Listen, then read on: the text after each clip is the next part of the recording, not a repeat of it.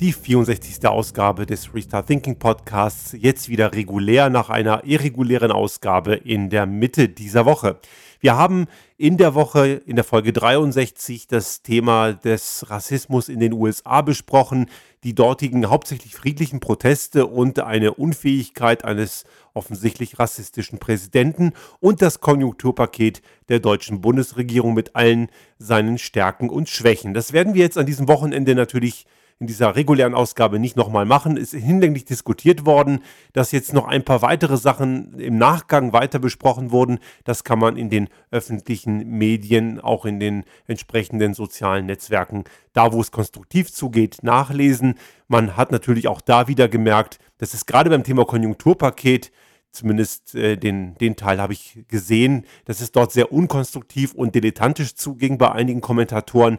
Selbstverständlich ist es auch zu erwarten beim Thema Rassismus in den USA, aber das kriege ich Gott sei Dank nicht so mit, weil wir weder bei Facebook noch bei Twitter aktiv sind, wo sich eben eine ganze Menge rassistische Trolle tummeln. Wir wollen in dieser Ausgabe draufschauen, wie es eigentlich mit dem Rassismus bei uns in unserer Gesellschaft ist. Wir haben das immer wieder mal gestreift in dieser, in dieser Podcast-Reihe und möchten das Ganze auch heute nochmal etwas tiefer betrachten. Und ich möchte hier ganz explizit auch ein bisschen aus meiner persönlichen Erfahrung sprechen und auch die Erfahrung anderer zitieren, mit denen ich einen sehr guten Kontakt habe, die auch noch einmal mehr mit dem Thema betroffen sind, als ich es bin. Ich bin ja bekanntermaßen ein Kind von Gastarbeitereinwanderern in Deutschland. Meine Eltern sind in den frühen 70er Jahren aus dem damaligen Jugoslawien nach Deutschland gekommen. Und für diejenigen, die es vielleicht noch nicht wissen, der Nachname Buchinger ist von meiner Frau. Ich habe also, als wir geheiratet haben, die, das Losen verloren und äh, der Name ist dann am Ende ihrer geworden. Ich hieß ja mit Geburtsnamen Kudus, das ist ja der zweite Teil meines Firmennamens.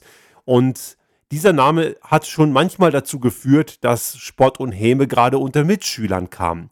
Das ist nicht gleich automatisch rassistisch, denn Schüler sind ja, also gerade Kinder können ja sehr, sehr gemein sein. Und dann kam aus Kudus auch öfter mal Kuhschmutz oder Kuhdung raus oder irgendwelche anderen Variationen. Aber man muss hier ganz klar eingestehen, dass auch reine deutsche Namen auch immer wieder zum Gespött wurden. Das ist alleine vielleicht noch nicht rassistisch. Was aber hingegen schon rassistisch ist, was ich als Schüler erlebt habe, war von zwei Mitschülern, so im Zeitraum fünfte, sechste Klasse. Dort gab es äh, zwei Mitschüler, die mir ganz klar gesagt haben, dass ich ein scheiß Kanacke sei und dass äh, mal mein Vater auch nicht zusammengeschlagen gehört, weil der hat ja hier eh nichts zu suchen. Das ist allerdings wirklich nur marginal. Und auch das hat mir natürlich als Schüler wehgetan. Und wir haben, obwohl es marginal ist, gemessen an anderen, aber das ist natürlich nicht zu entschuldigen. Wir haben auch zu Hause natürlich nicht Deutsch gesprochen und wenn wir im öffentlichen Raum innerhalb der Familie gesprochen haben, war das eben nicht Deutsch, sondern Kroatisch. Das hat auch schon mal dazu geführt, dass Leute blöd geguckt haben. Und ich weiß, dass ich mich als Kind unwohl gefühlt habe und ich mochte es nicht, wenn Leute dann geschaut haben und habe dann schnell auf Deutsch gewechselt, was aber Blödsinn ist. Das habe ich später nicht mehr gemacht und ich glaube, das ist auch das falsche Signal, aber als Kind versucht man irgendwie doch dazu zu gehören und nimmt da manchmal gewisse Dinge an, die man nicht annehmen sollte. Aber im Großen und Ganzen ist es das gewesen. Ich habe nicht viel Rassismus erlebt und das eben nur aufgrund des Nachnamens, der Herkunft und vielleicht auch der Sprache. Bei meinen Eltern war das schon etwas anders gelagert, auch eher bei meiner Mutter. Meine Mutter hat Deutsch natürlich als junge Frau Anfang 20 gelernt und man hört, wenn sie Deutsch spricht, und sie spricht natürlich fließend Deutsch nach über vier Jahrzehnten in Deutschland, aber man hört, dass es eine, eine Nicht-Muttersprache ist. Der slawische Akzent ist erkennbar und das hat dazu geführt, dass sie unter Arbeitskollegen in der Zentralverwaltung der Uni in Göttingen auch schon rassistische Aussagen hat ertragen müssen. Da wurde ihr sinngemäß unterstellt, weil sie sowieso nicht richtig Deutsch könne, was ja nicht stimmt, hätte sie auch eh keine Ahnung, wie das Ganze richtig läuft. Und die Menschen, die ihr das gesagt haben, waren eben unfähige Leute, die selber ihren Job nicht verstanden haben und es nicht ertragen konnten, dass eine andere Person, auch noch weiblich und dann auch noch mit Migrationshintergrund, ihnen sagt, wie es eigentlich richtig geht. Und diese Menschen haben dann nichts anderes als Möglichkeit, als dann am Ende eben untergriffig zu werden und in dem Fall rassistisch. Frauen müssen in vielen Fällen auch noch sexistische Gewalt und sexistische Dumpfbackenaussagen über sich ertragen lassen. Das kommt eben dann noch erheblich dazu, was auch die ganze Ausgrenzung und die ganze Problematik noch weiter verschärft. Schauen wir auf die Menschen, die offensichtlich vermeintlich anders aussehen. Und ich sage hier bewusst vermeintlich, denn sie sehen nicht anders aus. Sie sehen nur nicht so aus, wie sich gewisse Menschen einen rein Deutschen oder einen rein Österreicher oder einen rein Mitteleuropäer allgemein vorstellen. Grundsätzlich muss man klar sagen, die Herkunft eines Menschen sieht man einem Menschen nicht an. Ob jemand Deutscher ist, sehe ich nicht. Denn schließlich kann ich nicht dem ins Gesicht schauen und sagen, der hat die Staatsbürgerschaft. Das ist nicht erkennbar. Zu dem Thema kommen wir gleich, denn hier gibt es ein ganz massives Problem in gewissen kleingeistigen Gemütern. Aber Menschen, die vermeintlich anders aussehen, erleben das noch viel, viel mehr. Und mir ist in diesen Diskussionen in dieser Woche einmal mehr klar geworden, dass ich als vermeintlich dazugehörig aussehend, ja, dass ich, ich bin nicht dunkelhäutig, ich äh, habe kein Aussehen, wo man sagen könnte, der könnte von woanders herkommen, dass ich vielen Rassismus gar nicht erlebe. Menschen, die vermeintlich anders aussehen, die erleben das noch viel massiver. Und auch diese Fälle kennen wir aus unserem persönlichen Umfeld. Hab, ich habe zum Beispiel äh, einen guten Freund, wir aus der, unserer Familie, der ist aus äh, Syrien gekommen, 2015, lebt in Österreich, ist dort in der Gastronomie tätig und er hat mal seine beiden Schwestern, die sind nämlich in Berlin gelandet, mal besucht, ist zurückgekommen in München und wollte seinen Anschlusszug kriegen vom ZOB, also er ist am Omnibusbahnhof in München an der Hackerbrücke angekommen und musste seinen Zug nach Tegernsee bekommen. Und diesen Zug hat er letzten Endes nicht erreicht, weil er ist dann schnell gerannt mit seinem Rucksack zum Hauptbahnhof und dort wurde er dann prompt von der Polizei kontrolliert. Und ich bin absolut sicher, dass wenn ich das getan hätte oder jemand anders, der vermeintlich einheimisch aussieht, dass ihm eine Kontrolle erspart geblieben wäre. Ein Mensch, der arabisch aussieht, etwas dunkelhäutig ist, dunkle Haare hat, mit einem Rucksack am Rennen Richtung Bahnhof, ja, der muss ja verdächtig sein. Das zeigt, dass auch hier bei uns dieses Problem echt immanent ist. Und viele Menschen, die wir kennen, die auch an, vermeintlich anders aussehen, erzählen mir davon und die merken natürlich diesen rassistischen, diese rassistischen Probleme noch viel, viel mehr, als es eben ich gemerkt habe. Oder jemand, der so gar keine Migrationsgeschichte in der Familie hat oder gar keine, wenn man die letzten zwei, drei Generationen anschaut. Denn jeder von uns hat eine Migrationsgeschichte, ist nur die Frage, wie weit man in die Vergangenheit schaut. Und solche Beispiele sind sehr häufig zu sehen. Ich habe äh, mal eine, auch die Reaktion der betroffenen Menschen ist oft auch schon, ohne dass sie es vielleicht wollen, so in der Richtung selbstrechtfertigend, obwohl das ja wirklich Quatsch ist. Sie sollten das, dieses Gefühl nicht haben. Ich habe mal im Zug eine, hat mich eine, eine junge Frau angesprochen auf dem Weg zum Tegernsee. Ich bin dort ausgestiegen und sie wollte zu einem Festival in der Region und hat mich gefragt, wie kommt sie zu diesem Nachbarort, wo dieses Festival ist. Und dieses, äh, diese junge Frau war aus Frankfurt und sie war dunkelhäutig. Und sie, ähm, ich habe sie dann irgendwann gefragt, so von wo sie jetzt gekommen ist, ja aus Frankfurt. Und dann habe ich gesagt, ja, du klingst gar nicht wie hessisch. Der hessische Dialekt in Frankfurt, ich denke mal, jeder, der in Frankfurt wohnt, spricht hessisch.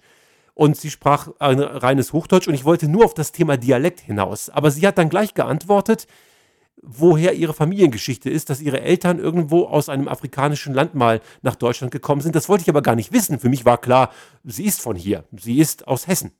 Und ich habe nur auf den Dialekt abgezielt, weil ich finde, auch die Frage, wo kommst du wirklich her, ist eigentlich auch schon rassistisch.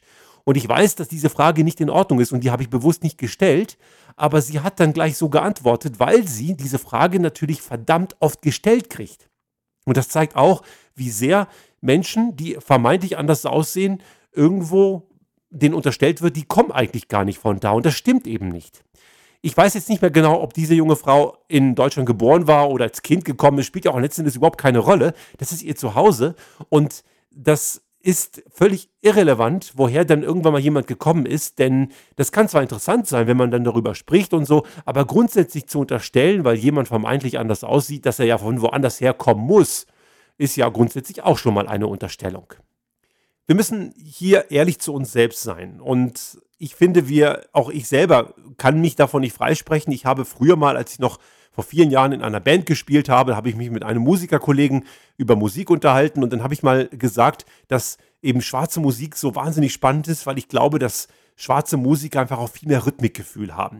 Und dann hat er mich darauf hingewiesen, obwohl das positiv konnotiert war und hat gesagt, Achtung, das ist positiver Rassismus. Das ist auch nicht okay. Und ich habe mal daraufhin auch in der Zeit in irgendeinem Magazin, dann, da ging es auch um das Thema Alltagsrassismus, ist schon viele Jahre her, war mal eine Aussage eines schwarzen Jazzmusikers, der in Deutschland lebt und der gesagt hat, ähm, ich, ich bin nicht gut im Jazz, weil ich schwarz bin, ich habe einfach nur viel geübt. Also man muss hier auch klar sagen, es gibt auch positiven Rassismus und auf den bin ich auch schon reingefallen. Wir müssen uns immer wieder darüber im Klaren sein, dass wir dazu neigen, Menschen aufgrund ihres Aussehens in Schubladen zu stecken. Die Grundneigung hat jeder von uns. Aber wenn wir uns darüber im Klaren sind, können wir dagegen was tun.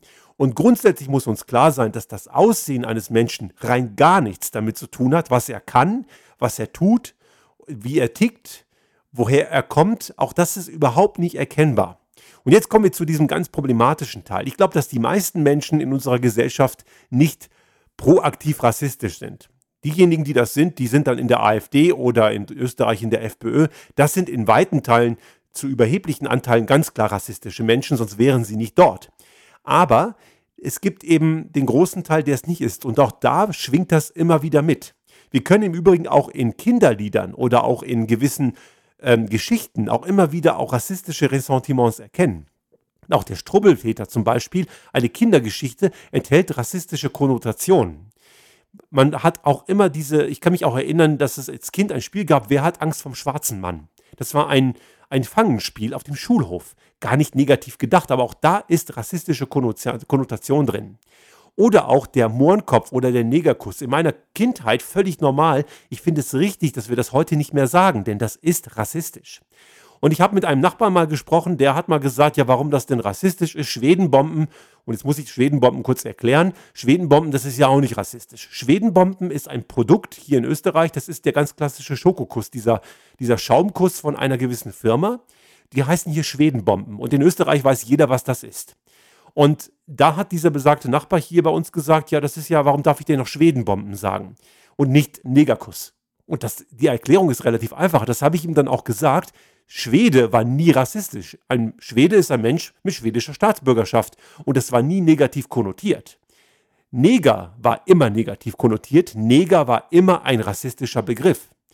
Auch eine interessante Diskussion, die ich vor vielen Jahren mit so ein paar Anthroposophen hatte, die dem Rudolf Steiner hinterherhängen. Rudolf Steiner der Begründer der Waldorfpädagogik ist ein knallharter Rassist gewesen. Große Teile der Nazi-Ideologie waren auf Steiner zurückzuführen. Die Nazis hatten so eine, eine rassistische Ideologie, die sie den Mythos nannten, wirklich mit U geschrieben. Und das fußte in weiten Teilen auf die Steinerschen Lehren. Und auch Steiner hat von Über- und Untermenschen gesprochen und hat den sogenannten Neger als einen schlechteren Menschen bezeichnet. Wenn man mit Anthroposophen, also Anhängern der Waldorfpädagogik darüber spricht, dann wollen sie natürlich mit Rassismus in den meisten Fällen gar nichts zu tun haben und reden sich dann raus, dass sie sagen, zu der Zeit, als Steiner lebte, im 19. Jahrhundert, war das Ganze ja gar nicht so wahnsinnig äh, negativ konnotiert, da war das ja normal. Und das stimmt eben nicht. Neger war immer rassistisch und war immer der Begriff für eine Abwertung von dunkelhäutigen Menschen.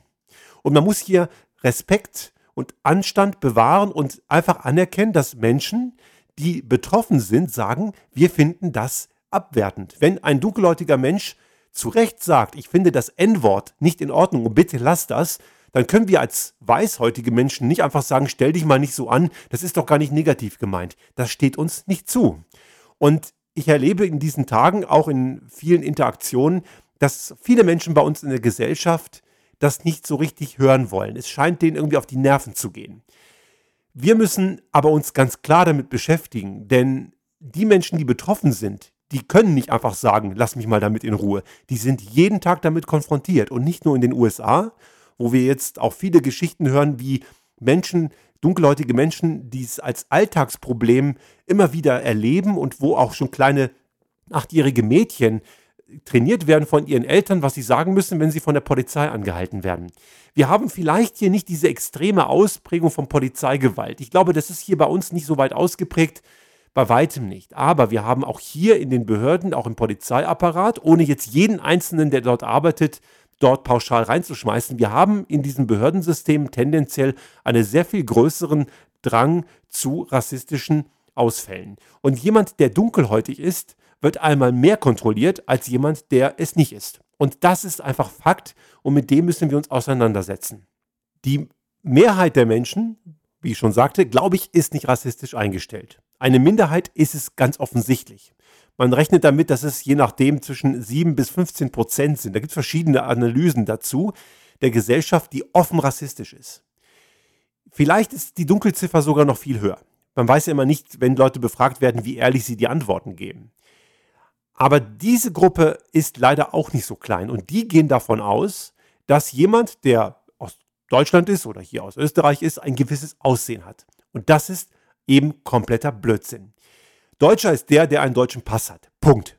Keine weitere Diskussion nötig. Das ist Fakt. Jemand, der was anderes behauptet, ist ein verdammter Rassist. Und jemand, der auch dunkelhäutig ist, kann deutscher Staatsbürger sein. Zu Recht. Und das ist auch gut so. Ich habe zwei Staatsbürgerschaften und das ist am Ende auch nur ein Pass. Das ist völlig egal, was man für eine Staatsbürgerschaft hat. Der Mensch wird darüber nicht besser oder schlechter und kann auch darüber nicht definiert werden.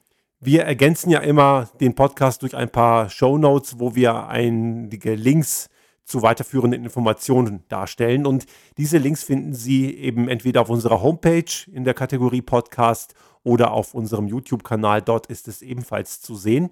Und ich möchte hier ausnahmsweise mal auf einige dieser Links explizit hinweisen. Es gibt ein sehr spannendes, lesenswertes Buch von Alice Hasters. Alice Hastas ist selber betroffen von Alltagsrassismus. Sie ist selbst dunkelhäutig und hat ein Buch geschrieben mit dem Titel Was weiße Menschen nicht über Rassismus hören wollen, aber wissen sollten. Dazu werde ich einen Link zum Bayerischen Rundfunk bereitstellen. Dort ist auch ein kleines Video dazu eingesetzt mit einem Kurzinterview mit ihr. Durchaus sehr sehenswert und ich glaube auch das Buch ist sicherlich lesenswert. Ich habe es selber noch nicht gelesen, werde es allerdings ganz sicher tun. Ein weiterer Link, den ich Ihnen nahelegen möchte, ist ein Verweis zur Caroline Kebekus Show. Ich bin normalerweise kein so großer Fan von ihr, aber sie hat das jetzt sehr gut gemacht in dieser Woche zum Thema Rassismus in Deutschland und zwar einen sogenannten ARD-Brennpunkt in ihrer Variante. Sie hat dort über einen Zeitraum von acht Minuten und einigen Sekunden hat sie Menschen zu Wort kommen lassen, die in Deutschland selbst von Alltagsrassismus betroffen sind. Und diese acht Minuten und einige Sekunden sind genau die Zeit, die es gedauert hat, bis George Floyd in den USA unter der Gewalt des Polizisten ermordet wurde.